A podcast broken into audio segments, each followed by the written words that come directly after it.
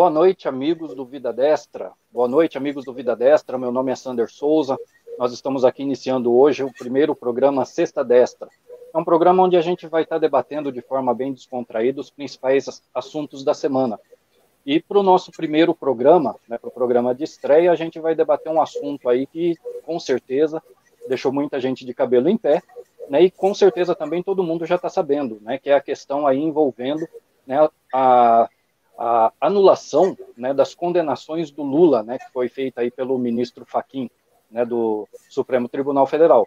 A gente viu que ele tomou a decisão de cancelar, né, de tornar as decisões ali da 13ª Vara de Curitiba, né, é, tornou a vara em si é, incompetente para estar tá julgando, né, para estar tá decidindo as questões envolvendo o Lula e as questões ali do sítio de Atibaia, o processo, né, do triplex do Guarujá e a gente viu toda a repercussão né, que deu em torno disso tudo. Né? E para tratar dessas repercussões, para estar tá conversando a respeito disso, eu estou aqui com os meus amigos, né, o Ismael Almeida e o Vinícius Mariano. Né? Boa noite, meus amigos.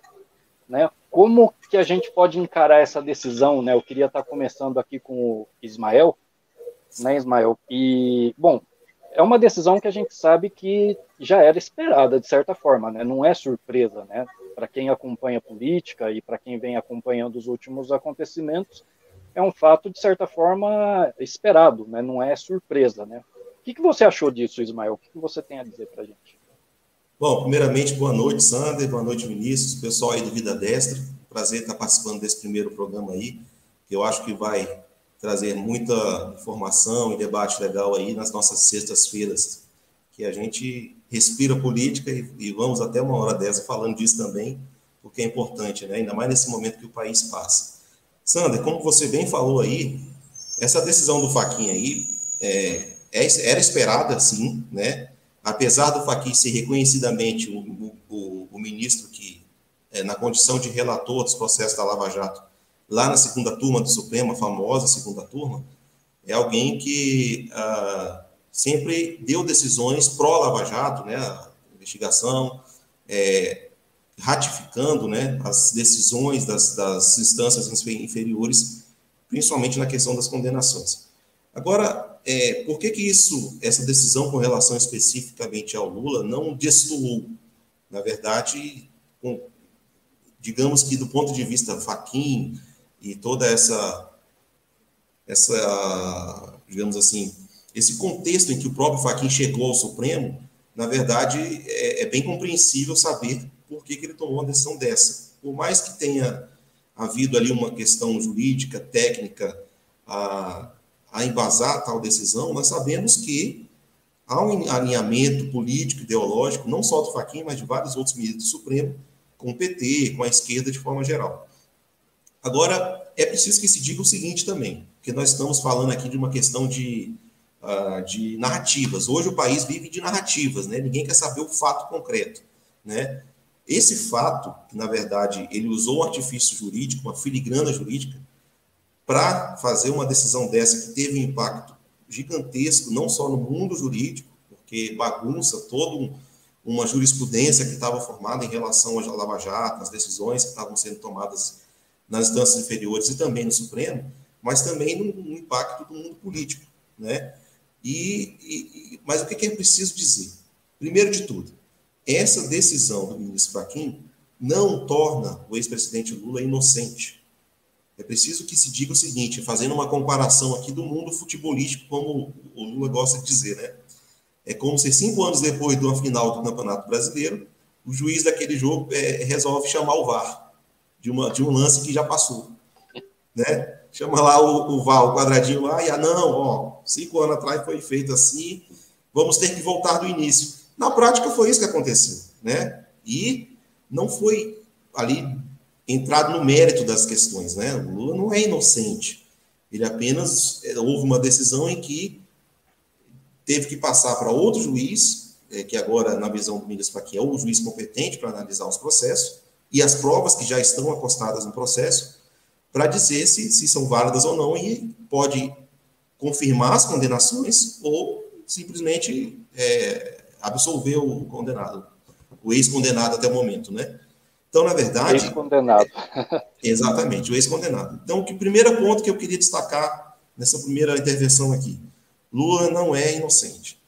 Ele apenas vai ter que outro juiz dizer se ele é culpado dos crimes que o Brasil inteiro já sabe que é. Mas enquanto isso, o PT já está fazendo todo esse alarde, os ratos saíram dos bueiros para vender essa narrativa aí de que o Lula é inocente, a justiça foi feita e tudo mais.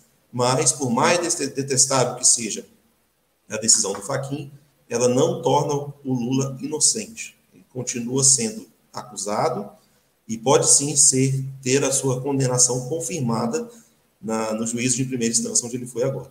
É isso que eu queria deixar assim de plano do ponto de vista do impacto jurídico e político nesse momento. Muito bem. É, é interessante também, né, a gente lembrar que o Faquin ele é o ministro, né, designado ali no STF para estar tá julgando é, as ações ligadas à Lava Jato, né? É, tem uma pessoa específica para fazer isso. E é isso, inclusive, na minha opinião, que torna é, assim é, um tanto absurda né, essa decisão, como você falou, né, Ismael, de de repente, tanto tempo depois, o cara que é responsável por estar acompanhando os casos desde o início, ele resolve que não, não está valendo. Né? É um pouco estranho, mas... E aí, Vinícius, e você, na sua opinião, o que, que você acha disso tudo, meu amigo? É, pois é, boa noite, Sander, boa noite, Ismael, boa noite, boa noite pessoal que está assistindo a gente aí.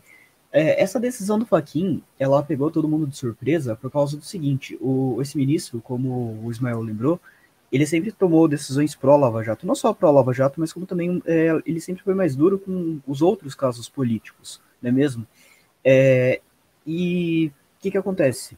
Do nada ele mudou de opinião e ele deu uma decisão pró-Lula. Essa decisão ela era mais esperada é, de ministros aí como Gilmar Mendes, Dias Toffoli, né, Ricardo Lewandowski, Marco Aurélio ou até o próprio Cássio Nunes, que assumiu aí o lugar do Celso de Mello e também já se mostrou que é um garantista. Tá? É, garantista, para quem não sabe, é que são aqueles ministros que eles é, não são tão rígidos assim no julgamento. Mas, de, de qualquer forma, também como o Ismael falou, é, essa decisão ela não torna o Lula inocente, ele continua sendo culpado.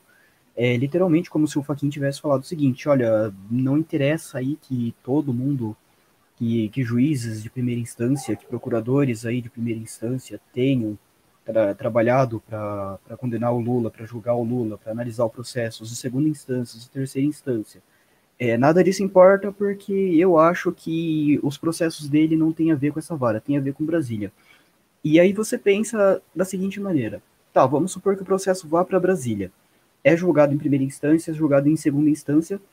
Isso daqui, sei lá, quatro, cinco anos, do que, porque o judiciário brasileiro ele é bem devagar. O que, que vai impedir daqui 4 ou 5 anos, do Dias Toffoli, por exemplo, chegar e falar: ah, eu não acho que tem que ser julgado em Brasília, tem que ser julgado, por exemplo, no Rio de Janeiro, sabe? Então toda essa insegurança jurídica, ela é bem prejudicial pro, pro cenário brasileiro. E acaba impactando na economia também. Você viu aí que a bolsa despencou com, com essa decisão, você viu que o dólar disparou, e por quê? Porque a gente tem que lembrar que a crise econômica que a gente vive ainda hoje, é fruto de uma política econômica que começou lá na época do governo Lula em 2008, com a nova matriz econômica, e que foi aprimorada aí pela ex-presidente Dilma Rousseff, que né, abriu as torneiras dos gastos públicos, misturado com corrupção, e fez aí talvez o pior governo da história do Brasil. E só para lembrar também, Sander, o Faquinha ele não poderia ter tomado essa decisão, porque ele é no mínimo suspeito, tá? É, ele foi indicado pela Dilma em 2016 para o STF para suprir a vaga do Teori Zavascki, que foi acidentado, né, morreu aí no, no acidente de avião.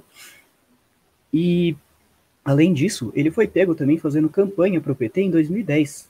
Foi um dos vídeos que levaram para a sabatina dele no Senado e que fez aí a sabatina dele ser uma das mais difíceis é, da história do Senado para avaliar ministros do Supremo Tribunal Federal.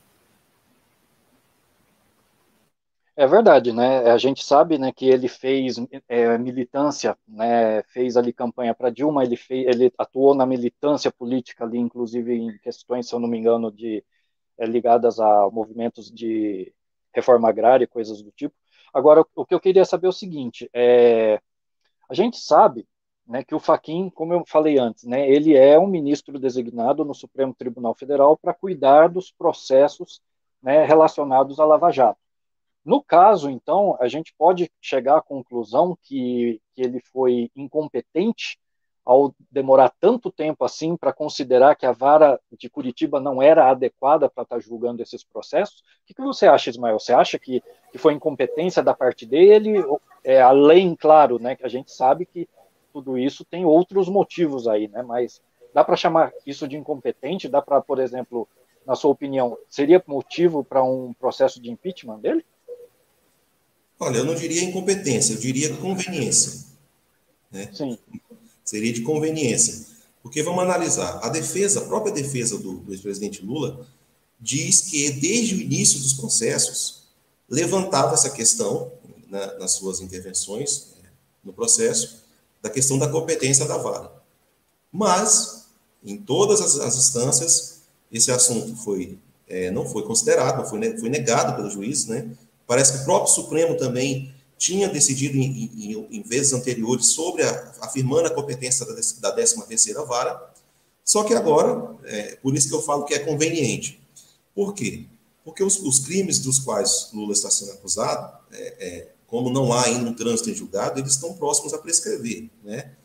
É, e, e, por que, que não foi feito antes? Aí a minha opinião, é, olhando o contexto geral. Porque nesse momento, se você reconhece a incompetência da vara, no momento conflagrado como o país está, politicamente, e que você tenta reabilitar o ator político que já deveria estar enterrado politicamente há muito tempo, que é o Lula, para justamente entrar nesse jogo e fazer esse contraponto ao governo e tudo mais, e surgir como alternativa para um país que ele mesmo ajudou a quebrar. Então, eu entendo que isso tem uma conexão. Você tem, você eh, joga esses processos lá para Brasília, para primeira instância, e provavelmente não serão julgados a tempo e podem sim prescrever. Vários juristas já estão afirmando isso. Né? Ao mesmo tempo, né, e aí eu puxo o gancho aqui para também fazer um outro alerta. Esse, essa, no primeiro momento, quando saiu a decisão do Faquin, foi colocado é, que isso aí seria, na verdade, uma forma de preservar a Lava Jato nos outros processos e também o ex-juiz Sérgio Moro, né?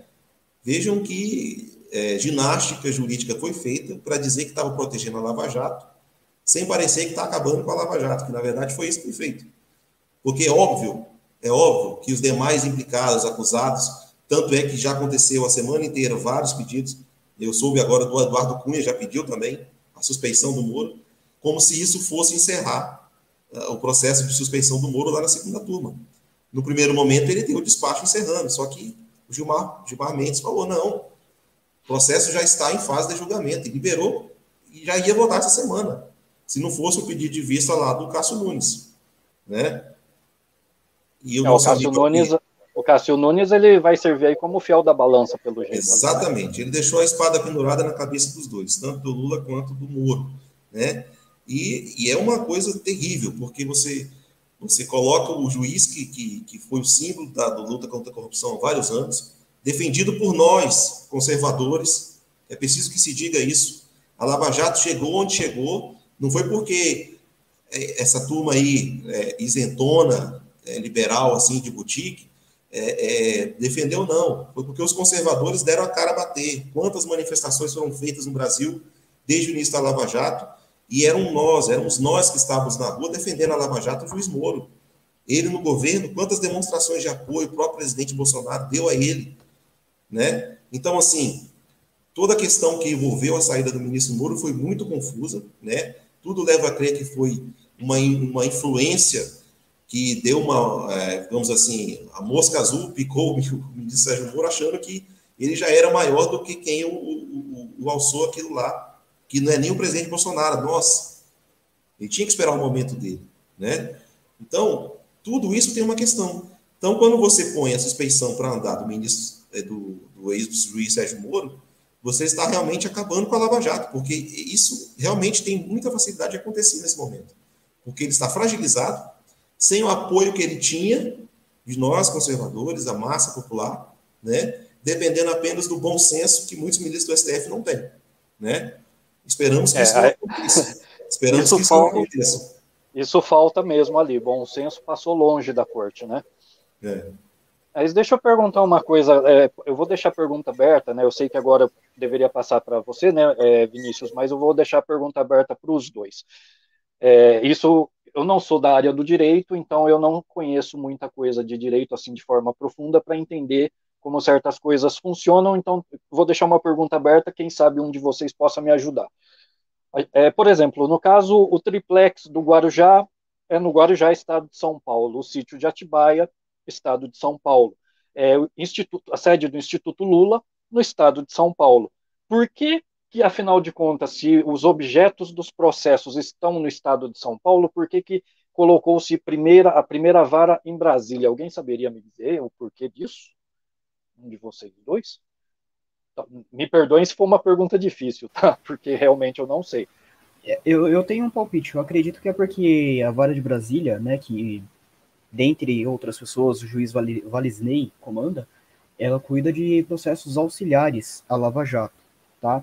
E o argumento do Faquin foi esse, que uh, os crimes do Lula, eles não tinham relação direta com, com os desvios na Petrobras, então, portanto, eles deveriam ser julgados aí por uma justiça auxiliar, entre aspas. E essa justiça acabou sendo lá a vara de Brasília, que é especializada nessa parte. É, ah, tá é o certo. que eu acho, tá? Não, não tenho certeza. Se algum advogado estiver vendo, me corrija, por favor. Não, mas certo, é, é que realmente, é, para uma pessoa leiga, né, tem certas coisas que acontecem que a gente fica, assim, é, boiando praticamente, né, mas como assim, né, tipo, é, por que, que não foi julgado na, na, é, na, primeira instância em São Paulo? Por que, que tem que ser em Brasília? E eu faço essa pergunta, inclusive, né, porque fica a impressão, a gente já está vendo tudo acontecendo de forma orquestrada, tudo tem motivos ocultos, tudo parece fazer parte de um plano, aí de repente uma coisa que ó, parecia ser óbvia, né, ser feita em São Paulo, de repente para em Brasília e aí a gente já fica com aquela impressão de que está sendo feito assim porque tem algum motivo escuso por trás. Né? Então, foi mais ou menos esse o motivo da minha pergunta. Mas, é, entrando na questão agora um pouco, puxando aí para a questão da, da suspeição do Moro, o Vinícius, o que, que você acha? É, por exemplo, hoje o Moro está numa situação completamente diferente de um ano e meio atrás, né? Vamos colocar assim, um pouco mais, um ano e meio, um, mais até, né? Quase dois anos atrás, quando ele assumiu ali o Ministério da Justiça e Segurança Pública, ele era uma pessoa completamente diferente em termos de popularidade, né, de respeito, né, do que ele é hoje. Você acha que se ele não tivesse saído do governo, o que, que você acha que poderia ter acontecido nessa situação atual, se ele ainda tivesse no governo, se ele ainda tivesse aquela popularidade? Você acha que o Faquin poderia ter feito o que fez? É, como que seria as coisas, na sua opinião? É, de fato, o Sérgio Moro, naquela época, ele gozava de uma popularidade talvez até maior do que a do próprio Bolsonaro, né? Porque ele até foi chamado para ser vice do presidente e ele era admirado aí por muita gente no cenário nacional e inclusive internacional. Ele já foi a pessoa do ano pela Time, uma revista bem famosa, bem influente, mas hoje ele é, tipo, um Zé Ninguém que praticamente ninguém dá bola para ele, a não ser meia dúzia ali de isentões no Twitter. Ele é, é quase uma escória hoje, né? É, é quase uma história, uma história. Hoje mesmo ele estava defendendo a decisão do Joaquim que anulou a, a, as condenações dele do TRF4 e do STJ, sabe? É uma coisa bem bizarra mesmo que, que ele está pensando. Mas então, acredito que se ele tivesse no governo, o cenário seria outro, tá? Porque ele tinha muita popularidade, é, não haveria tanta crise institucional como está havendo agora, né? Porque você via o Bolsonaro levava ele para cima e para baixo. Inclusive, quando surtiu aquele o escândalo lá da Vaza Jato do Green Greenwald, vazando os prints das conversas, ao invés do Bolsonaro demitir ele, Bolsonaro abraçou ele, levou para jogo de futebol, né? Fez toda aquela coisa. Então, Foi até uma das coisas que mais revoltou as pessoas em relação Exato. à atitude dele depois. Né? Exatamente, porque também tem aquilo. Uma coisa é você estar tá no governo, você pensa, tá, eu não concordo com isso, então eu vou sair. E você fala, ó, eu tô saindo por motivos pessoais, por motivos de foro íntimo, etc. Outra coisa é você fazer todo aquele circo que ele fez, né? Chamou a imprensa, falou que o, o Bolsonaro estava intervindo na, na, na, Polícia Federal, falou que o vídeo provava isso. No vídeo só tinha o Weintraub xingando os ministros do STF lá, o que deixou o Celso de Mello surpreso, né? Algo que ele não deveria ficar, porque se ele soubesse o que, que a gente fala dele, meu Deus do céu, não ia, não ia ter cadeia suficiente para todo mundo. Mas eu, é, eu ia ter que cercar o Brasil, né? Ah, é. Ia ter que criar um campo de concentração nas fronteiras, tudo.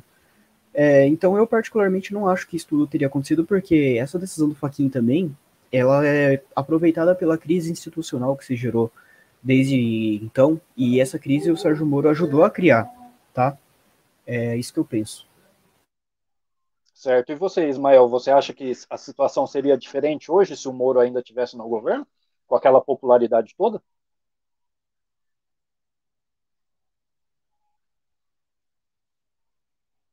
Acho que está mutado, Ismael, não estou te ouvindo. Opa. agora então, sim. Seria diferente, sim. E se você for buscar as notícias da época, né, de quando o Moro gozava dessa popularidade no início do governo com, com o Bolsonaro, uma das, uma das, das fofocas que rolava em Brasília, se vocês buscarem vocês vão descobrir, que já se cogitava, o próprio, segundo interlocutores do Bolsonaro, que o, o Moro seria o vice do Bolsonaro, segundo o próprio Bolsonaro. Para vocês terem ideia de como ele considerava ele. Né? Então, assim, não é de hoje que o Supremo tem ali algumas armadilhas para pegar o juiz Sérgio, o, então o juiz Sérgio Moro, né? mas que nunca foram adiante, exatamente porque Moro gozava dessa popularidade, desse apoio popular e do governo. Então nunca houve ali aquela, é, apesar de ter ali aqueles processos, já se pedia suspeição, aquela história toda, nem quando vazou a questão do negócio da, da Vaza Jato, né, que os diálogos que até então nunca foram comprovadamente verídicos, né, é, então você tinha todo um cenário ali que era favorecido para o Moro. Então, neste momento, eu entendo que a coisa já estaria muito mais adiantada se o Moro tivesse seguido ali um roteiro minimamente decente, de lealdade. Concordo com o Vinícius quando ele diz que ele tinha sim o direito de se sentir, no momento que se sentiu mal, estando no governo com alguma situação, de sair. O problema foi como ele saiu. Né? E na época que isso aconteceu, eu até comentava com, com algumas pessoas que pessoas que eram bolsonaristas, né, que apoiam o governo, falaram para mim, nossa, Ismael, agora o governo acabou. Como assim? O Moro saiu, não sei o quê, agora já era. Eu falei, espera, espera dois dias. Espera dois dias. Porque da forma que ele fez aquele alarde todo, ele poderia ter derrubado o governo se tivesse alguma coisa concreta. E não tinha. Então, na verdade, aquele descrédito todo que ele queria lançar ao presidente acabou se virando contra ele. E isso ele vem sofrendo esse desgaste. Moro não está aumentando a sua visibilidade, a sua, a sua potencialidade política. Não. Está, ele está é, praticamente zerando o capital político que ele tinha naquele momento. Né? E hoje, é, você, as pessoas que ainda o veem como um player importante em 2022, eu ainda não posso afirmar que ele não seja, né, diante desse cenário, mesmo com o Lula entrando, mas ele precisa também fazer uma sinalização de que está disposto ao debate, à disputa, porque ele parece não ter apetite para a disputa. Você vê o tweet que ele fez hoje, é, praticamente pedindo desculpa para o Faquinha, endossando ali o que ele fez para os outros atacarem. Bora, as pessoas que foram à rede criticar o Faquinha, na verdade, estavam defendendo o Moro. E é assim que ele fala. Então, as pessoas que esperavam dele uma reação mais enérgica, ainda que não precisasse xingar nem nada disso, claro que não, ele não precisava fazer que nem o Daniel Silveira, por exemplo, é. mas, mas esperava uma reação mais enérgica de alguém que está se sentindo injustiçado, mas parece até que ele concordou. Como assim? Entendeu? Então, acho que todo esse cenário para o Moro realmente ainda ter alguma chance de, de trazer algum desequilíbrio a essa polarização que hoje sim está entre Lula e Bolsonaro, ele precisa sim demonstrar apetite para o debate, para a briga, que é coisa que ele não tem. Né? Esse é, o, é. o cenário que eu vejo. O Moro acho que é um, é um candidato nato morto. É, isso é verdade. Tanto que muita gente fala que, na verdade, muita coisa não, não partiu dele, muitas atitudes partiram da, da influência da esposa dele. Né? É, o que, é o que rola por aí, né? Que ele seria uma pessoa passiva demais para estar tá tomando certas atitudes. Agora, com certeza, muitos dos apoiadores dele, né, diante dessa, desse tweet dele, eu mesmo, que não sou mais apoiador dele desde que ele fez aquilo que fez, né, desde que ele saiu do governo, é, eu mesmo fiquei surpreso com aquilo, porque eu pensei o mesmo que vocês, mas eu pensei, poxa, mas o cara fez o trabalho. Bom, se ele fez o trabalho sério, ele deveria estar defendendo o próprio trabalho que ele fez. Né? Aquele tweet que ele colocou ali, é, quase que pedindo desculpas para o Faquin, foi praticamente reconhecer que o trabalho que ele fez um, tipo, não valeu nada ou, ou que estava tudo errado, né? Da impressão que ele reconhece a, a própria incompetência, né? Dita pelo Faquin, né? Isso que ficou para mim. Agora, em relação é, daqui para frente, né? A gente viu aí que é, é, tem ainda essa questão da suspeição para ser julgada, né? O, o, ministro Cássio ali vai ser o fiel da balança. Na, na, na opinião de vocês, né? Eu vou pôr aqui para o Vinícius primeiro, mas queria que o, que o Ismael respondesse depois também. Na opinião de vocês, o que, que vocês acham que vai acontecer? Está meio a meio, né? Está ali 50% de chance de, de, de se julgar Moro suspeito e 50% de chance de, de, de, não considerar ele suspeito. Na sua opinião, Vinícius, o que, que você acha que vai acontecer? Eu acho que ele vai ser considerado suspeito, sim, Sander, por causa do seguinte: é, são dois fatores. Primeiro que o Cássio Nunes ele é um garantista, então é, ele já julgou a favor do Lula, por exemplo. Né? Então não tem como esperar que ele tome uma decisão muito diferente disso. E segundo que as provas da Vaza Jato elas são meio claras, né? Houve ali um sim, um conluio entre juiz e procurador para né, dar aquela auxiliada, uma coisa assim, desse tipo. É, isso, para o eleitor do Moro, por exemplo, pode não parecer grave, mas é a mesma coisa que um juiz combinar com um advogado, orientar um advogado da outra parte falar, ó, faz assim, não faz assado, faz desse jeito, não faz daquele. E isso aí também abre um precedente grave pra caramba, né? Porque é, o processo acusatório, que é esse que a gente tem hoje, que separa certinho as funções de juiz, de promotor e, e de acusado, ele, ele é uma das maiores garantias né, do, do direito ocidental. É, agora, quando você tem juiz e promotor fazendo o mesmo trabalho, é, está retornando aí a época da Inquisição. Ou você está fazendo a mesma coisa que o STF faz, né? Que o Alexandre de Moraes é o juiz, o promotor, o delegado, a vítima e tudo que ele achar que ele deve ser. Mesmo a lei sendo extremamente contra. É, então, a diferença entre um Alexandre de Moraes e o que o Sérgio Moro e o Dallagnol fizeram é que o Alexandre de Moraes tem poder. Só. E é isso que eu acho. O Cássio Nunes, ele provavelmente vai julgar a favor do Lula e contra o Moro, vai tornar ele suspeito. E, no fim, acredito que tudo vai ser é, anulado. Pode até ser que essa decisão seja levada para o plenário e o plenário é, decida é, contra né, o Lula e a favor do Moro. Mas aí eu também não, sei, não saberia dizer, porque, como eu disse, as provas da Vaza Jato elas são claras. Então, mesmo os ministros mais da, da Câmara de Gás, né, como é chamado, os seis ali, Rosa Weber, Alexandre de Moraes, é, Luiz Fux, Borroso e mais uns dois ali, Car Carmen Lúcia outro não vou me lembrar o nome, mesmo esses aí, eles ah, estão... O Gilmar Mendes também, o Lewandowski, né? Não, não, esses aí são mais da, ah, é exceção da, da, da, da. Outra, é o é Faquinho o outro, o, por incrível que pareça. É, então você vê que as provas, pela clareza das provas da Vaza Jato, ainda que elas sejam ilegais, cara, eu não diria que o cenário seja muito favorável para o Sérgio Moro, não. É, mas mesmo as provas sendo. É, mesmo o nosso sistema jurídico, até onde eu sei, é considerando que provas ilegais não devem ser usadas, né? É, não devem ser usadas, mas o Gilmar Mendes já falou que provas ilegais nem sempre não devem ser usadas, né? Então fica aquela coisa, tá escrito na Constituição, mas o que vale é ah, o mas que é o que vale é o que o STF decide, a gente Exatamente. sabe disso. Né? E aí, Ismael, o que, que você acha? É, eu acho que a situação do Moro na segunda turma, pelo menos, é bem complicada. Eu, eu duvido muito que o ministro Cássio Nunes vá dar um voto uh, favorável ao juiz Sérgio Moro, porque, como o Vinícius falou, né, até na sabatina dele no Senado, que eu tive a oportunidade de acompanhar, ele, ele foi bem evasivo nas perguntas com relação à Lava Jato, né? Então, ele tem esse perfil mesmo garantista, tanto é que o primeiro voto que ele deu lá na, na corte foi contra a Lava Jato, acompanhando o voto do Gilmar Mendes.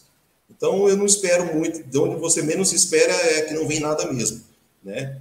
Mas eu acredito que, é, é, de novo, esse assunto eu acredito que será sim definido pelo plenário, mas também não acho que será uma maioria folgada, viu? Eu acredito que, que haja uma boa possibilidade dessa suspeição ocorrer no plenário, mas é, talvez com uma votação um pouco mais apertada ali, que alguns ministros podem, de repente, fazer uma leitura diferente do cenário diante do impacto que isso pode causar na Lava Jato e, nos, e, em todas as investigações que estão ocorrendo ainda no Brasil, né? porque a Lava Jato não acabou, né? Então você é, a Lava que... Jato com certeza não acabou. Você acha que seria tipo um 6 a 5 então? Por aí, né? Essas votações assim. Né? Não arriscaria dizer quem votaria como, mas, mas nessas decisões mais polêmicas, esses placar tem sido assim, né? Agora, a, a, o, o, o ministro, o ex-ministro, o juiz Sérgio Moro, ele realmente, torna a dizer, ele se colocou numa situação muito complicada ao querer é, dar um passo maior do que ele politicamente falando, porque isso deixou ele sozinho na arena de debate, junto aos leões, é, que não fizeram antes porque ele tinha sim o apoio popular e por do governo do presidente Bolsonaro, né? O próprio presidente Bolsonaro só hoje ainda não foi é, alvo de uma decisão mais contundente do Supremo porque ele tem apoio popular. Não vamos nos enganar, né? Isso se reflete no Congresso, né? Levando lá para o Legislativo. Essa, essa base que ele conseguiu construir com o Centrão, que é algo que eu não condeno quando é feito em bases transparentes, porque é assim que o sistema funciona. E se for para fazer a agenda do governo andar, ela tem que funcionar e pronto. Assim mesmo. Eu vejo o Centrão, né, o famoso Centrão, como algo, é, primeiro, que não tem nenhuma definição certa. É, são, são, eles são a, o grosso do miolo ali do Congresso, que são os pragmáticos. Eles querem saber onde que está o poder. Está aqui?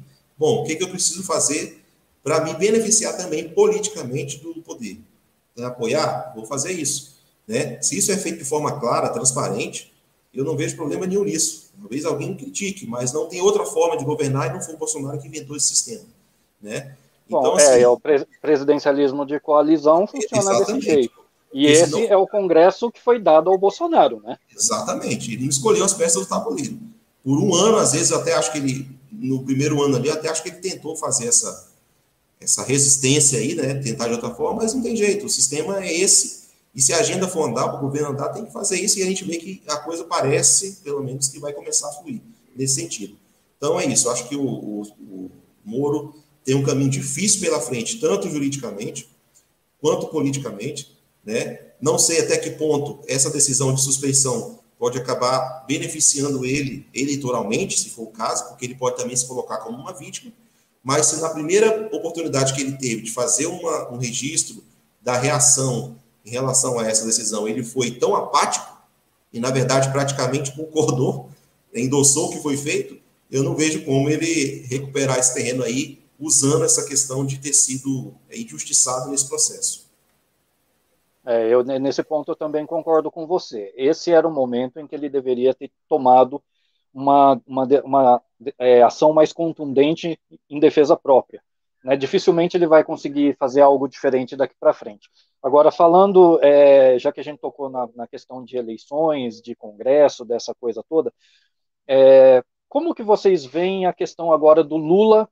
Né? É, o o Ismael até falou no começo, né, o Lula ele não é inocente, né, o fato de, de terem aí anulado as decisões ali da 13ª vara não faz com que os crimes é, desapareçam, os crimes permanecem, né, agora, eleitoralmente falando, vocês acham que Lula, né, aqui eu deixo novamente uma pergunta para os dois, né, para o Vinícius e para o Ismael, vocês acham que o Lula ele vai de fato abraçar essa oportunidade, vai se lançar candidato, ou você acha que ele vai só usar isso como retórica para de repente unir a esquerda em torno de um outro possível candidato?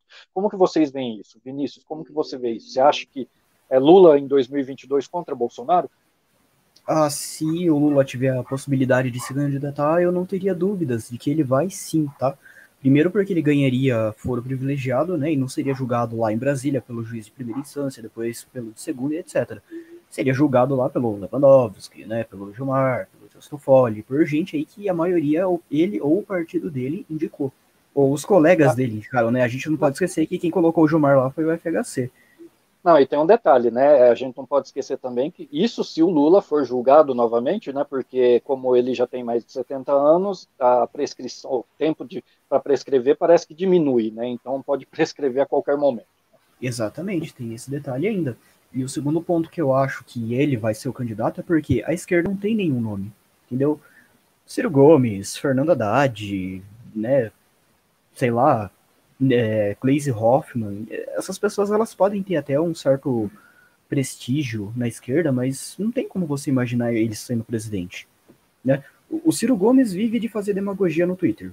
O irmão dele tentou passar com o trator em cima do povo lá no Ceará, que estava fazendo greve. Uma coisa que a esquerda apoia, né? Diga-se de passagem. Então, é, se começa detalhe, a por aí, né? detalhe, né?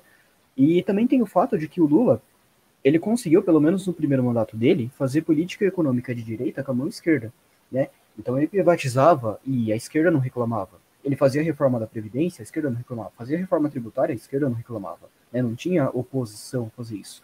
Ele cortava um gastinho aqui, um gastinho ali, a esquerda não reclamava. Né? Então ele ganhou com isso também um certo apoio do mercado. Tanto que se você for pegar em 2018 algumas pesquisas eleitorais, é, antes dele ser condenado, ele era o candidato do mercado, tá? Não era o Bolsonaro. Algumas pesquisas aí da XP Investimentos mostram isso. E por quê? Porque o mercado sabe disso. Embora o Lula ele venha com aquele discurso socialista, de luta de classes, de trabalhador, que não sei o que lá, isso e aquilo, chegando lá, ele vai fazer outra coisa completamente diferente. Né? Ele seria aí um, uma versão mais ou menos igual do Fernando Henrique Cardoso. É, dizem que no período do é, que no governo Lula, né, nos dois governos dele, os bancos ganharam dinheiro a dar com pau, né? Pelo menos. Ganharam, ele, ganharam. Né, ganharam ele, muito. Né? Ele ganhou da Folha de São Paulo o título de presidente mais ortodoxo é, na economia de, sei lá, 30 anos, entendeu? E isso se deu graças, não se deu, não se deu graças às políticas da esquerda. Tá? Se deu aí é graças às suas políticas aí que agrada banqueiro, agrada empresário, agrada investidor, né? Todas essas coisas. E quais são essas políticas? Reforma da Previdência, corte de, de gastos, reforma tributária. Inclusive, a, a, reforma tributária que ele fez, de certa forma, ajudou alguns microempresários na época. Porque muitas empresas quebravam devido à complexidade da nossa legislação, que a gente espera que mude para melhor agora com a reforma do Bolsonaro, né? Que é a grande chance dele para 2022, inclusive. Mas o Lula ele soube se articular muito bem entre a esquerda e entre os investidores, né, entre o mercado e a economia. Isso aí deu para ele todo esse título aí que talvez faça ele ganhar as eleições em 2022. Eu só não falo que ele vai ganhar com certeza, porque a gente viu que nas eleições de 2020 teve aí uma rejeição muito forte ao petismo, né? Você vê que o PT ele perdeu muito vereador, ele não conseguiu governar nenhuma capital, coisa que não acontecia aí em muitos anos, né? Acho que desde a da década de 90, que foi quando ele começou a ganhar força, fazendo aquele discurso anticorrupção, criticando os atos do Fernando Henrique, e depois fez mil vezes pior. Mas é aquilo, tá bem indefinido por enquanto o cenário em 2022. Apesar das pesquisas mostrarem o Bolsonaro na frente, é, eu também acredito que ele possa ter uma vantagem. Não tão grande ali quanto teve em 2018, mas é, eu acredito que ele possa ter ali uns 51% necessário. E você, Ismael, o que, que o que, que você acha em relação a essa questão eleitoral envolvendo Lula? Você acha que ele sai candidato? Né? E se ele sair candidato, você acha que de repente vai ser novamente o Lulinha Paz e Amor, como foi antigamente? Ou você acha que ele vai uma outra postura? O que, que você acha, Ismael? É, eu acho que a entrada do Lula, né, de novo, é, sendo reabilitado aí politicamente, é, causa, assim, um, um, um frisson político, né? Tem essa questão que, que dá uma, uma lufada de ar para a esquerda no Brasil. Porém, a gente precisa lembrar que o Lula, é, ele, primeira coisa que ele tem que fazer para se dizer como, como, candidato ou não. Embora nessa semana ele tenha feito um discurso de candidato. Tudo que foi falado, é verdade. A, a plataforma que foi feita ali, todo aquele aparato, aquilo foi um comício. Pronto. Né?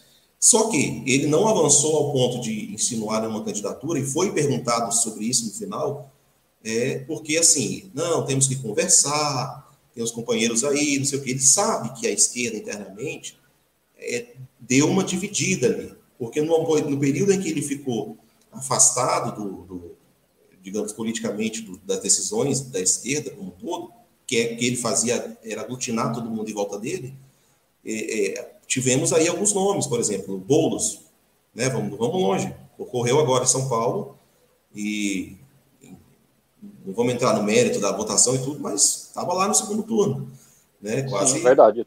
deu um susto. Então é um, é um player importante ali do PC do PC do B, né? Boulos é PC do B, né? É, Sol. PSOL. Bom, é tudo a mesma coisa. Enfim. É. Aí você tem o PT que, que, que que realmente não tem um nome a não ser o Lula, e você tem o Ciro Gomes descolando disso. Você observar, o Ciro Gomes, inclusive, essa semana deu umas declarações muito duras contra o Lula. Ele realmente está querendo se destacar do bloco da esquerda, sendo uma opção à esquerda viável. Por que que acontece? O Lula é tipo um buraco negro. A vida inteira, ele nunca permitiu que outras lideranças surgissem debaixo dele na esquerda.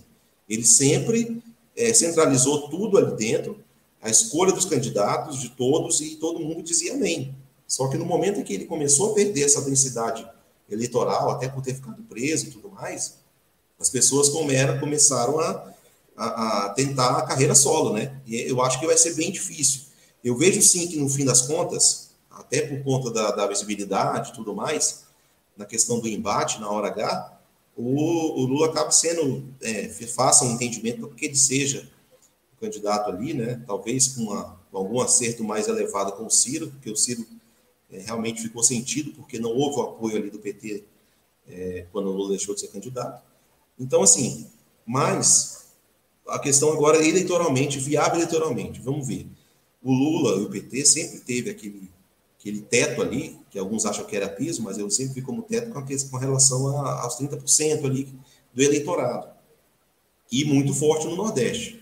Mas vamos ver o que, aconteceu de um tempo para cá. Em 2016, Haddad, candidato a prefeito de São Paulo. Lula estava solto e fazendo campanha total com Haddad. Vocês lembram disso? Ele estava ainda gozando de uma grande é, visibilidade. O que, que acontece? Perdeu até para brancos e nulos no segundo turno lá em São Paulo. Né? É, se eu não me engano, o, o Dória venceu em, no primeiro turno, não foi isso? Venceu em primeiro turno. Foi no primeiro Olha, turno, né? Pronto. Então, é, inclusive, se eu soubesse que o Dória ia ser governador e ia fazer todo esse negócio aqui, acho que eu teria feito campanha para o Haddad ser reeleito naquela pois época. É. Então vocês vejam. aí vamos lá. 2000, 2016, né, aconteceu isso. E ali já teve também uma baixa do PT na, nas prefeituras de modo geral. Aí vamos para 2018. O Lula, até ali o final, final do prazo de poder ser candidato ou não, é, é, é ele estava ali no páreo. Quem, quem dizia que Lula não ia ser candidato? Então ele estava fazendo campanha. Na última hora ali que foi trocado pelo Haddad. Então, quem disse que o Lula não foi candidato em 2018? Foi sim. Se vocês pegarem o material de campanha do PT, tava lá Lula e Haddad, tava os três na foto, aquela, aquela trilogia do mal ali, entendeu? É, ele, a, a Manuela e, e, o Haddad. Então, o Lula foi sim candidato, estava lá. Claro que há um limite para a transferência de votos, ainda mais às portas da eleição. Mas como, como, como ignorar isso? Então, para mim, eu tenho essa impressão. Ele foi derrotado também em 2018. Porque ele, representado pelo Haddad, é o lulopetismo. Ficou derrotado ali também. Agora, o que resta agora, e a gente tem que ver também que o cenário mudou, gente. Né? Eu chamo a atenção aqui, muito em função do fenômeno que aconteceu em 2018, as redes sociais, as pessoas tentando é, fazer o acesso a informações sem o filtro da grande mídia, que é o que ajuda muito a enaltecer essa figura do Lula, porque as pessoas, ele, ele se, se apareceu agora para o debate, parece que é uma novidade, mas é a mesma coisa, é como você está enchendo um balão furado. Você infla ali, mas não vai para lugar nenhum. É o que a mídia tenta fazer com, com Lula, né? Então, diferentemente de, de alguns anos atrás, hoje as pessoas têm acesso é, ainda a, a, um pouco mais à informação, estão se inteirando. A política hoje está na, nas ruas, nas vilas, nas paradas de ônibus, nos bares. Então, você tem as pessoas participando ativamente e influenciando as pessoas próximas. Ainda não na escala que deveríamos é, ter, né? Que é um papel, inclusive, a minha culpa que a direita, o conservadorismo precisa fazer, porque a esquerda ocupa os espaços mais assim é, inóspitos da, da, da sociedade, nas vilas, nos locais onde difícil acesso, você tem lá células, pessoas de esquerda fazendo aquele trabalho, tudo mais, coisa que nós não temos ainda. Então, é, é, é uma coisa que nós precisamos massificar. Hoje, a eleição do, do Bolsonaro, a reeleição, e, e, aí, e o trabalho de evitar uma eleição do Lula, na verdade, não cabe ao Bolsonaro, cabe a nós. Nós que conseguimos, com muito esforço, eleger o Bolsonaro, na verdade, o, o conservadorismo, a direita brasileira precisa ocupar esses espaços, formar a base, militância mesmo, como a esquerda fez durante muitos anos. E, é como o Olavo diz, né, a gente construiu a casa pelo telhado, começamos pelo telhado, a gente tem que ter a base. Então, não é questão de cobrar do Bolsonaro e tudo mais, porque ele tem um limite e muito baixo para fazer muitas coisas. Depende de nós construir essa base. Então, eu vejo o Lula nesse cenário. E aí, respondendo uma pergunta que entrou aqui pelo chat. O Nordeste. É, o Nordeste, em 2018, vocês viram que é, depois da facada, o Bolsonaro estava antes da facada, fazendo algumas incursões no Nordeste, e, se não me engano, eram uma das mais, é, das mais vistosas aglomerações políticas quando ele chegava em algum lugar no Nordeste. Era ali. Então, você pode ver que algumas capitais ele foi bem sucedido, e só não foi mais por conta da facada. E vocês podem notar agora que há um foco grande na ação do governo para o Nordeste. Né? Eu tenho parentes conhecidos de lá e realmente a realidade lá está mudando. Lula já não é mais essa unanimidade à esquerda lá. O pessoal está abrindo os olhos para ver quanto tempo eles foram explorados, enganados, com obras que nunca chegavam, só se votasse novamente. Então, Bolsonaro está pegando as obras, entregando, e isso tem sim um impacto no eleitorado nordestino que a gente precisa conferir aí com calma. Muito bom. E é, pegando é, é, um gancho nisso tudo que o, que o Ismael colocou agora, né, eu queria perguntar para você, Vinícius, o que, que você acha com relação é, a uma possível candidatura do Lula, né, você já deu aí a sua opinião, mas como que nós, conservadores, nós da direita, devemos agir, né, como que a gente deveria re, ou reagir a tudo isso que está acontecendo? Eu coloco essa pergunta porque eu posso até abrir para o Ismael responder a mesma pergunta depois também, né, sem problema nenhum, porque eu vejo o seguinte, né, a, é, já faz tempo que nós estamos assistindo as coisas acontecendo com o nosso conhecimento, né, o que eu quero dizer. A gente sabia que, que, que Lula, mais cedo ou mais tarde, ia acabar sendo inocentado, que, que o Sérgio Moro ia acabar sendo é, considerado suspeito, que a Lava Jato ia acabar sendo é, encerrada. A gente sabia que tudo isso, que tinha tudo um, um plano né, sendo é, executado para chegar nesses objetivos. A gente sabia de tudo isso, a gente viu as coisas acontecer e nós não fizemos nada para impedir, pelo menos assim, nós, que eu digo a sociedade. Não foi feito muita coisa concreta para tentar impedir que essas coisas acontecessem. Por isso, até que eu disse no começo que a, a decisão do Faquin não é uma surpresa, a gente sabia que ia acontecer, era esperado. Né? Agora, com relação à, possível candidatura do Lula, como que você acha que deveria ser a nossa postura daqui para frente? Né, já que até agora a gente não fez muito, vamos dizer assim, entre aspas, né, a gente não fez muita coisa para impedir as, tudo o que aconteceu, né, a gente não fez nada para impedir, o que, que a gente poderia fazer para impedir que isso acontecesse, né? Que Lula se tornasse de repente o presidente em 2022. Sabe, Sander, é, Santo Agostinho dizia que a verdade é como um leão, né? Que ela não precisa ser defendida, ela só precisa ser dita. E uma vez dita, ela se defende sozinha. Então é isso que a gente tem que fazer, né? Porque coisas a gente tem para falar. O governo do PT, do, desde o começo do governo Lula até o fim do governo Dilma, foi marcado por escândalos atrás de escândalos escândalos pesados. Não era tipo, ah, uma propininha aqui, uma propininha ali. Era coisa grave, né? O mensalão, se você for pegar, o mensalão foi uma ditadura. Por quê? Porque ele subverteu o parlamento e tudo girava ali em torno do, do presidente que era o Lula, né? Não sabia, na verdade, se era o Lula ou se era o Dirceu. O Dirceu era conhecido como o primeiro-ministro aqui do Brasil, que ele cuidava de tudo ali da, do back-office do Lula. Então eu acho que é isso. A gente tem que lembrar aí de mensalão, né? De petrolão, é, pedalada fiscal, é, escândalo dos sanguessugas, caso Erenice Guerra, todas essas coisas. A gente tem que lembrar também que o Palocci falava que o Lula roubava a propina do próprio partido. Entendeu? Olha o nível. Onde já se viu isso? Puta que pariu. É, esse tipo de coisa não aconteceu no governo Bolsonaro. Tá, pode ter ali um problema com o Flávio Bolsonaro, que é filho do presidente, e que o negócio está sendo discutido ainda que nenhum negócio grave, sabe? É porque o assessor dele dava dinheiro para ele em troca do cargo. Isso é acusação. Perceba que isso aí não, não, desvia dinheiro de educação, da saúde, né, como o Lula fez. Isso aí é um caso à parte que tem uma discussão no direito que ninguém nem sabe ainda se isso é crime, de fato. Então o Flávio Bolsonaro pode até ser inocentado por um crime que nem prejudicou a, a sociedade no geral. E o meu ponto é esse: a gente tem que lembrar da, de todos os escândalos do governo Lula. A gente tem que lembrar que, ao contrário do que a esquerda prega, o Lula ele fazia, falava uma coisa e fazia outra. É, do, lembrar também, principalmente, do dinheiro que era doado para Cuba, para Venezuela, para Angola, para essas ditaduras ao redor do mundo, né? O PT que assumiu o seu o arauto da democracia em 2016, né? Teve até youtuber foca aí falando que não era petista, mas que ia votar no Haddad pela democracia, mesmo o, partido do Haddad defendendo todas as ditaduras, mandando dinheiro para elas, enquanto o Nordeste, que era a base eleitoral forte do PT, estava lá perecendo. É, a própria obra de transposição do Rio São Francisco não foi entregue no governo Lula, ficou parada por anos lá, mais de uma década, não foi entregue. Rios de dinheiro foram desviados nessa obra, né? Foi superfaturamento atrás de superfaturamento, ela já chegou a custar o dobro do que ela custava é, inicialmente. E você vê aí no governo Bolsonaro o contrário, né? A obra está andando e está andando bastante. Inclusive, é, ontem, acho, ontem, ontem a gente chegou a, a obra da transposição do Rio São Francisco lá no Ceará, né, a terra do Ciro Gomes. É, pergunta se o Ciro Gomes foi lá falar, ah, foi o Bolsonaro que terminou a obra. Não foi. Claro que não, a gente sabe que ele nem ia fazer isso. Mas esses são méritos que, ao meu ver, para, vai fazer também o, o povo do Nordeste pensar duas vezes antes de votar no Lula, né? Porque o Nordeste a gente sabe também que tem lugares bem afastados no interiorzão que a informação não chega com tanta facilidade quanto chega nas capitais.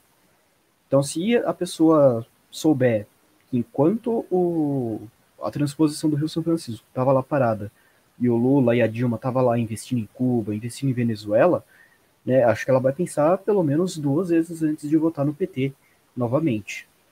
Então é isso aí que a gente tem que fazer e não esperar 2022 para fazer isso não, tá? Tem que começar a fazer isso agora, lembrar de tudo que o PT fez, de como ele foi um atraso para o Brasil, para a democracia e como ele aparelhou o Estado principalmente, né, colocando lá todo aquele monte de ministro no STF.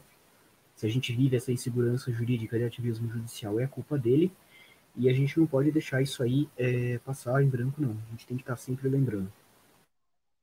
É, isso sem falar, né, que a gente tinha um ministério, aí chegou a ter um ministério com 39 ministros, né, Nossa. tivemos aí a questão da, da Copa do Mundo e das Olimpíadas, né, tem muita coisa que pode ser falada, né, Vinícius? Exatamente. Então eu acho, eu acho que, tipo, pelo que você coloca, então, é, é, a informação seria a nossa maior arma, então, para evitar certeza. esse tipo de coisa acontecer. É, e a gente tem ferramentas para isso hoje, né, no, hoje com celular, por mais porcaria que você tenha, com um chip de internet que custa 30 reais por mês, você consegue acesso à internet e se inteirar da informação. Isso aí ajudou bastante a eleição do Bolsonaro, não só do Bolsonaro, mas do Trump em 2016 também, e que é uma, uma ferramenta bem poderosa, apesar da censura que a gente vem sofrendo nas redes sociais. Bom, isso é verdade, a censura existe, né? Mas é, querendo ou não, né, tá aí o cidadão comum dando a sua opinião, né, tá todo mundo participando mais, né, nós mesmos somos exemplos disso, né, e, e você, Ismael, o que, que você acha? É, eu, eu, eu concordo com o Vinícius, o nosso papel agora é exatamente esse, de base. Cabe a nós é, munir essas pessoas de informação. Para combater essa candidatura do Lula, a gente precisa lembrar quem Lula é. Porque vamos lá, ele saiu do governo em 2010, né, o último ano de mandato dele. Né? A gente teve a Dilma aí, que foi uma atrapalhada tudo mais, teve impeachment, mas você, você tem uma geração, por exemplo, de, de jovens, que hoje tem 14 anos, que naquela época, crianças ainda, que vão fazer 16 anos e vão votar. Quem está falando com essas crianças, com esses jovens? E as pessoas, é, e eles apostam exatamente nisso, na memória curta e nessa nova geração que tem essa coisa que fica romantizada, né, da esquerda. Porque vamos combinar. É uma geração que nem tem memória ainda, né? Nem tem memória. Forma, né? Não tem memória política, né? E fica achando que é uma birrazinha com o Lula, porque ele é muito legal e tudo mais. Mas preciso dizer, nós, nós temos essa, nós temos a informação, temos os meios, e o principal papel nosso para evitar esse desastre, que seria a eleição do Lula, é mostrar a verdade. É para nosso vizinho do lado, para nosso sobrinho, para essas pessoas que estão diariamente sendo bombardeadas com mentiras, né, com, com fake news, aí sim, né, contra o Bolsonaro, mas também escondendo o que aconteceu no passado. País que, que, não, que não conhece a sua história está fadado a não ter futuro. Então, que ponto? Né, beleza, falar da corrupção do PT, mas mais do que isso, eu acrescentaria, o PT, corrupção existe, vamos combinar, gente, isso aí, desde que mundo é mundo, em maior ou menor grau, né, em governo de direita, de esquerda, não vamos, vamos ser hipócrita aqui. Existe falhas, deslizes, desvios, porque o ser humano é falho, né? E nem todo mundo tem essa capacidade ou essa resistência de resistir a esse tipo de coisa quando, quando chega ao poder, né? Mas, enfim, o que, que, que é importante pontuar? Quando você fala de corrupção, aí esse recado vale para nós da direita, para pararmos de ser tão chiliquentos, mimizentos, por qualquer coisinha a gente está aí. Ah, governo não sei o que, o Flávio, que não sei o que, os filhos do presidente. Dá vontade, Deus me perdoe, né? Mas, gente, pelo amor de Deus, as pessoas não têm senso de proporção das coisas. Quando a gente fala de corrupção, o PT roubava para quê? Para que que o PT roubava? Era para meter o dinheiro no bolso? Para enriquecimento próprio? Podia ser também, mas o grosso da roubalheira, e por isso que eles assaltaram o Estado, o grosso para que era? Para um projeto de poder que durasse 30 anos de dominação. É um projeto, um projeto genocida, posso dizer assim. Olha para a Venezuela, para Cuba. O Foro de São Paulo, que muita gente achava que nem existia, que era loucura. O dinheiro que era drenado da corrupção era para isso. Existem registros do Foro de São Paulo agradecendo aos governantes de esquerda, ao Lula, inclusive, por ajudar financeiramente o movimento. De onde que vinha esse dinheiro? Então as pessoas têm que entender que elas eram roubadas, não era para comprar a lancha do corrupto, não. É para financiar um projeto de exploração e de dominação da esquerda da América Latina. Então, é esse tipo de informação, esse tipo de coisa, que precisa chegar na ponta. As pessoas têm que entender que elas eram assaltadas para isso. Né? E nós da direita temos que parar de ser imbecil, de ficar caindo nessa esparrela, nessas dessas, é, narrativas que tentam colar contra o Bolsonaro. O governo não tem um caso de corrupção, gente.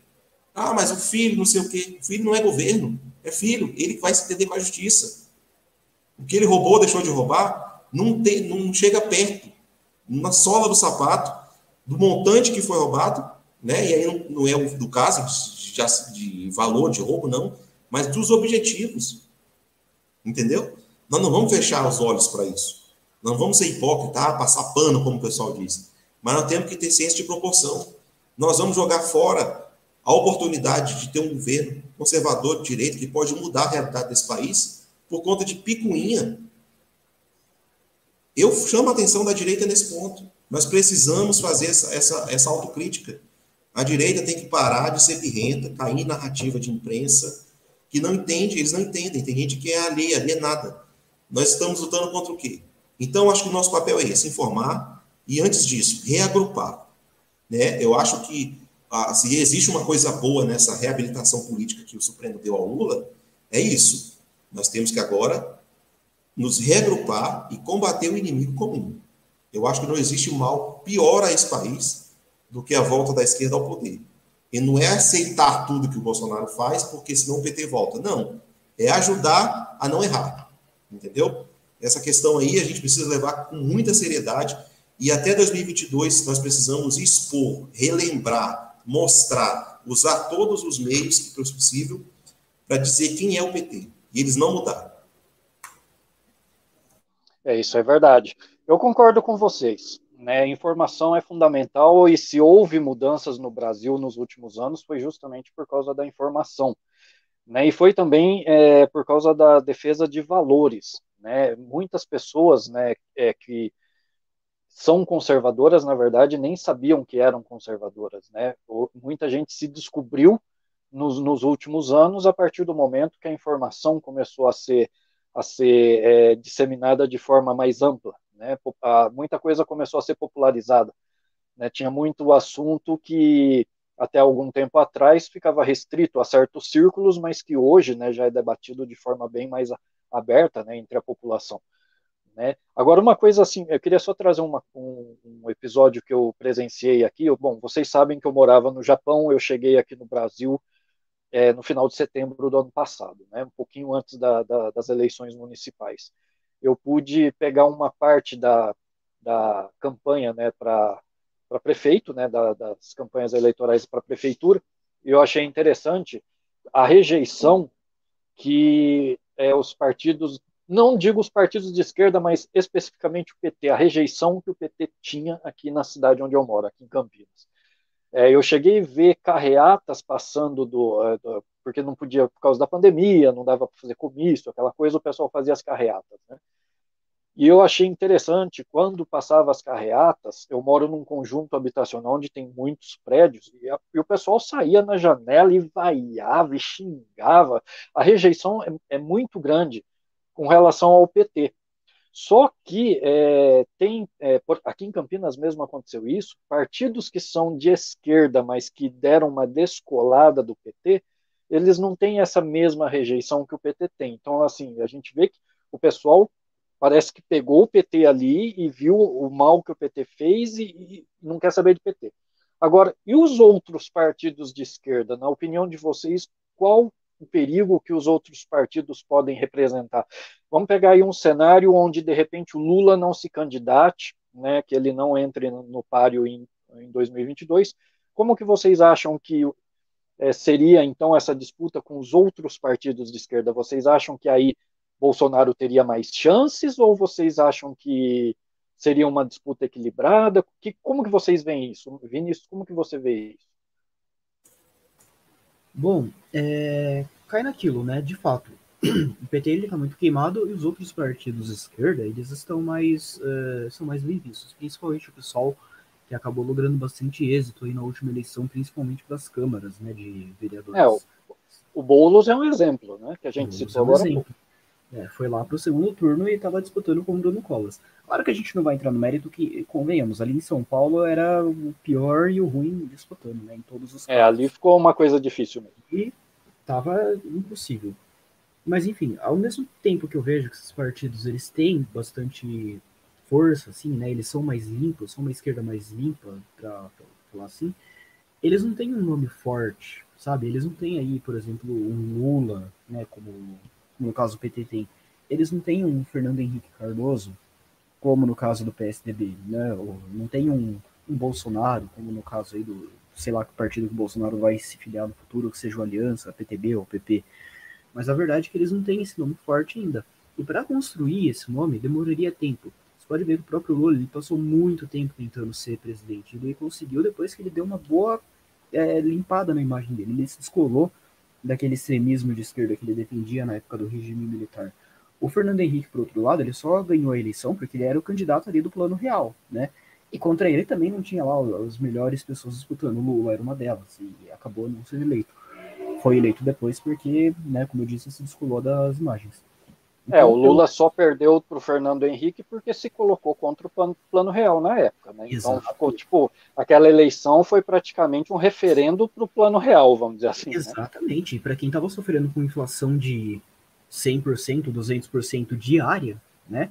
É, ninguém queria a volta da, dela. Então o plano real era aquilo: ou vocês me abraçam, ou o Lula vai destruir o país e voltar como era antes.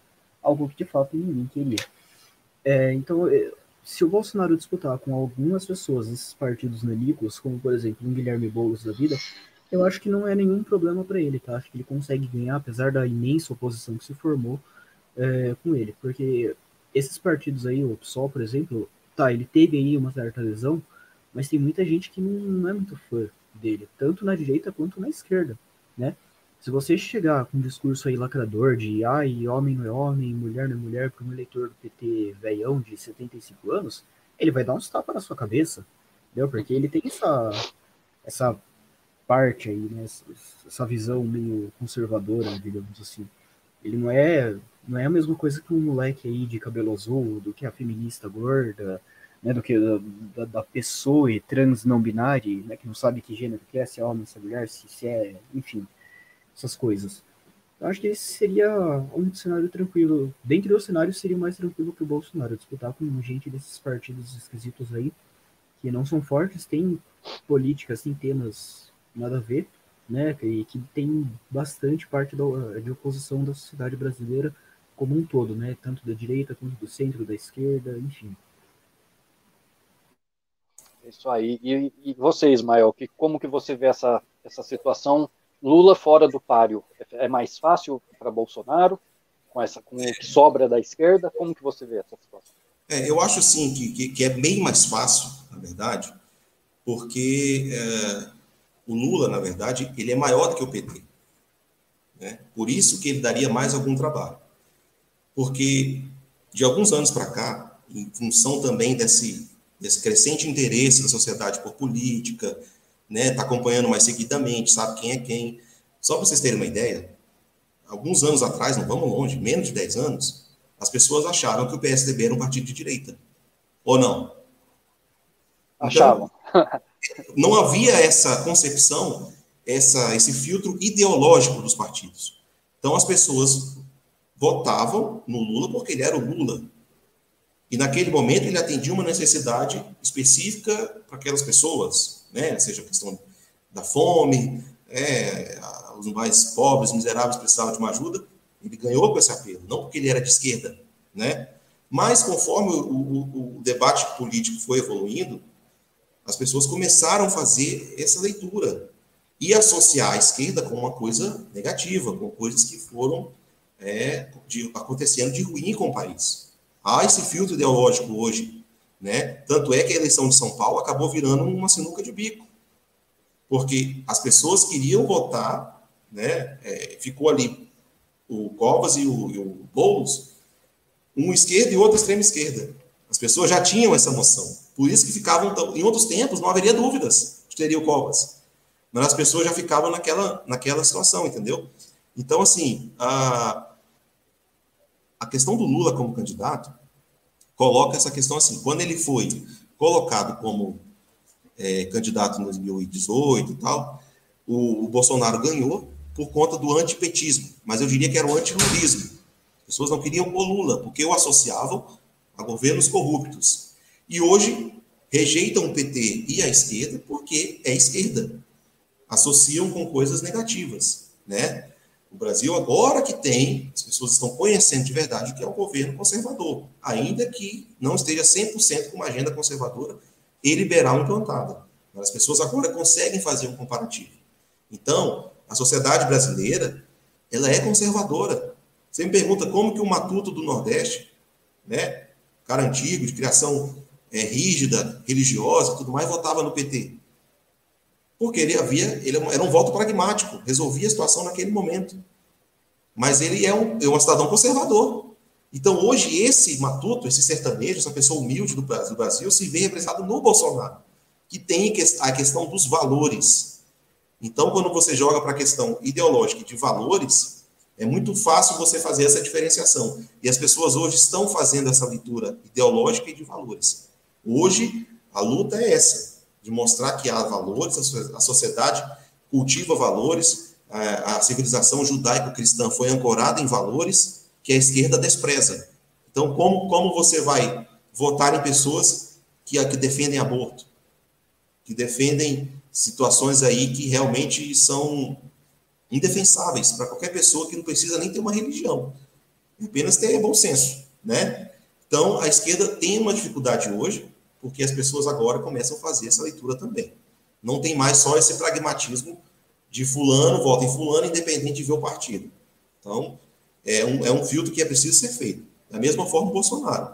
Ele, ele é maior do que qualquer partido que ele vai entrar. Até porque nós não temos um partido de direita, né, com essa característica toda no Brasil. Então, nós temos Bolsonaro e nós temos a esquerda. E por daí a polarização que hoje existe, né? Que antes não existia polarização. E eu saúdo aqui a polarização do Brasil. A polarização é uma coisa boa. Ela pressupõe debate de ideias, posições antagônicas, que tentam disputar a preferência do eleitorado, mas não quer dizer que uma tem que anular a outra, inclusive querendo matar e exterminar do debate. Né? Essa aqui é a coisa. Polarização é uma coisa boa, é da política. Hegemonia de discurso, isso aí só existe em ditadura.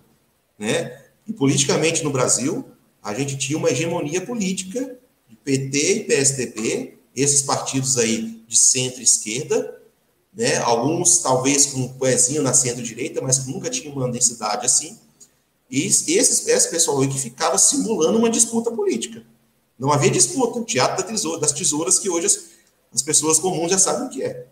Então, é esse ponto que eu queria levantar. Um, um candidato que não seja o Lula, seria derrotado com uma extrema facilidade pelo Bolsonaro, porque as pessoas já fazem esse filtro.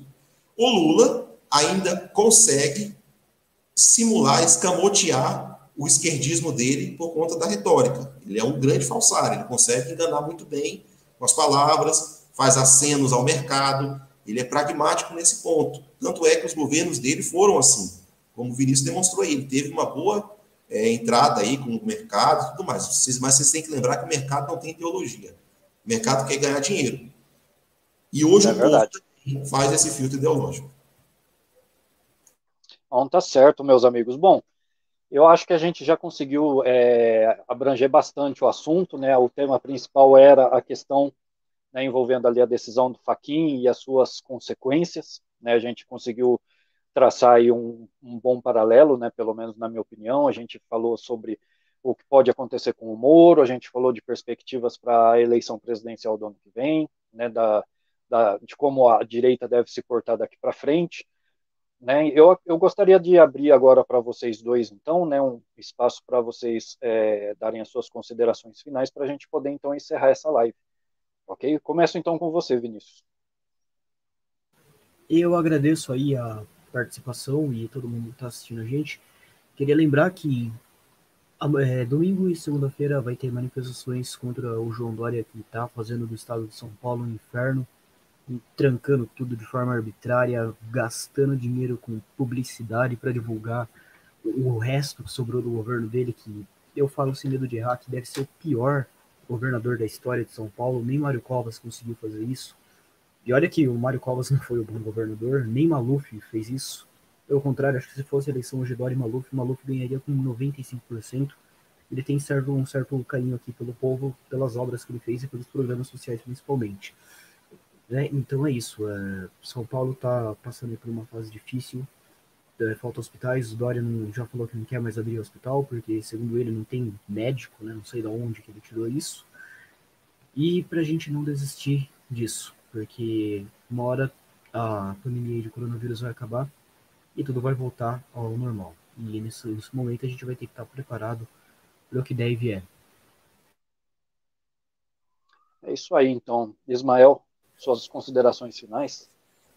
Eu quero agradecer também aí a oportunidade é, de participar desse primeiro programa piloto aqui da o Sexta Destra, né? Patrocinado aqui pelo Vida Destra esse, essa revista eletrônica de mídia conservadora, que tem um futuro muito grande aí no Brasil. Eu espero que nós possamos alcançar o maior número de pessoas aí e que essas mídias independentes de direita possam conquistar os espaços que precisam ser conquistados. E essa é uma boa iniciativa para isso. Agradeço a vocês aí pelo debate profícuo, ao Vinícius e ao Sandro pela excelente mediação aí. Muito obrigado. Eu agradeço a vocês também, né? Obrigado, Ismael, obrigado, Vinícius, e, claro, agradeço a todos vocês que acompanharam até aqui. Lembrando a vocês, né, que foi o nosso primeiro programa, né? Primeiro programa Sexta Destra, né? Esse é um piloto.